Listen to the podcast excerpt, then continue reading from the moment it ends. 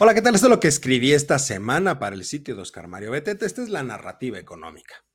Decía el gran McCraft que en la capital no se perciba inseguridad o miedo no significa que no existan en el resto del país.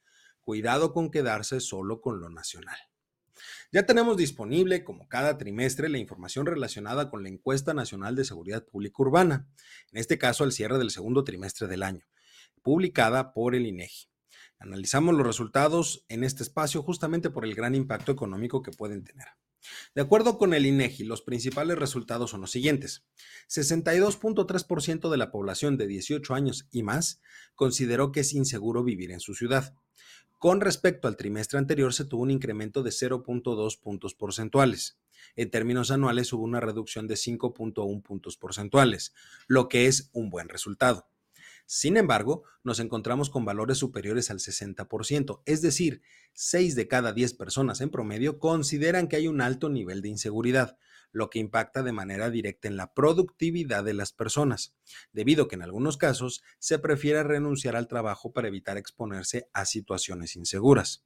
Como siempre, son las mujeres las que tienen una percepción mayor de inseguridad con un 68.6%, mientras que en el caso de los hombres solo es el 54.8%. Por el lado de las ciudades percibidas como más inseguras, tenemos a Fresnillo, Zacatecas, Ciudad Obregón, Ecatepec, Irapuato y Naucalpan mientras que las ciudades percibidas como más seguras o con menor índice de inseguridad son San Pedro Garza García, Benito Juárez, Piedras Negras, Coajimalpa, Saltillo y Tampico. Por otro lado, los lugares que se perciben más inseguros son cajeros automáticos en la vía pública, el transporte público, el banco, las calles que habitualmente se utilizan y las carreteras, entre otros tantos. Dados estos resultados, 34.1% de la población de 18 años y más considera que la situación de inseguridad continuará igual en los próximos 12 meses. El 23.6% considera que en el mismo periodo de tiempo empeorará la situación, es decir, al cabo de 12 meses estaremos peor. Mientras que el 17.5% considera que en los próximos 12 meses la situación se mantendrá igual y es el 23.5% el que cree que la situación va a mejorar. En conjunto, mayor percepción de algo negativo a largo plazo y por lo tanto un mal resultado. Por si fuera poco, es importante destacar que, de acuerdo con el Secretariado Ejecutivo de la Comisión Nacional de Seguridad, durante el segundo trimestre de este año se reportaron 6.812 homicidios dolosos a nivel nacional, con lo cual se llega a la cifra de 2.500 homicidios dolosos promedio por mes en la actual administración.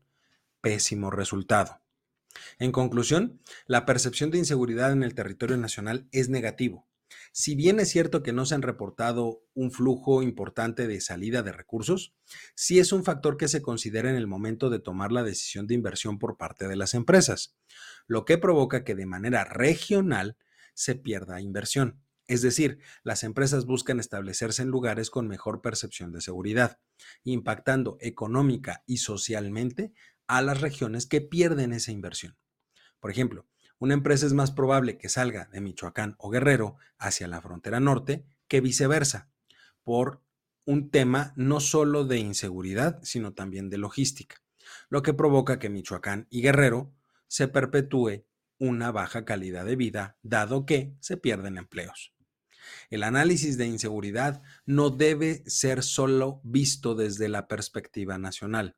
Hay que considerar siempre los impactos regionales que se generan. De lo contrario, se puede caer en el error de considerar que las estadísticas no corresponden con la realidad, situación que es completamente falsa. Que no sea visible en ciertos lugares no significa que no afecte.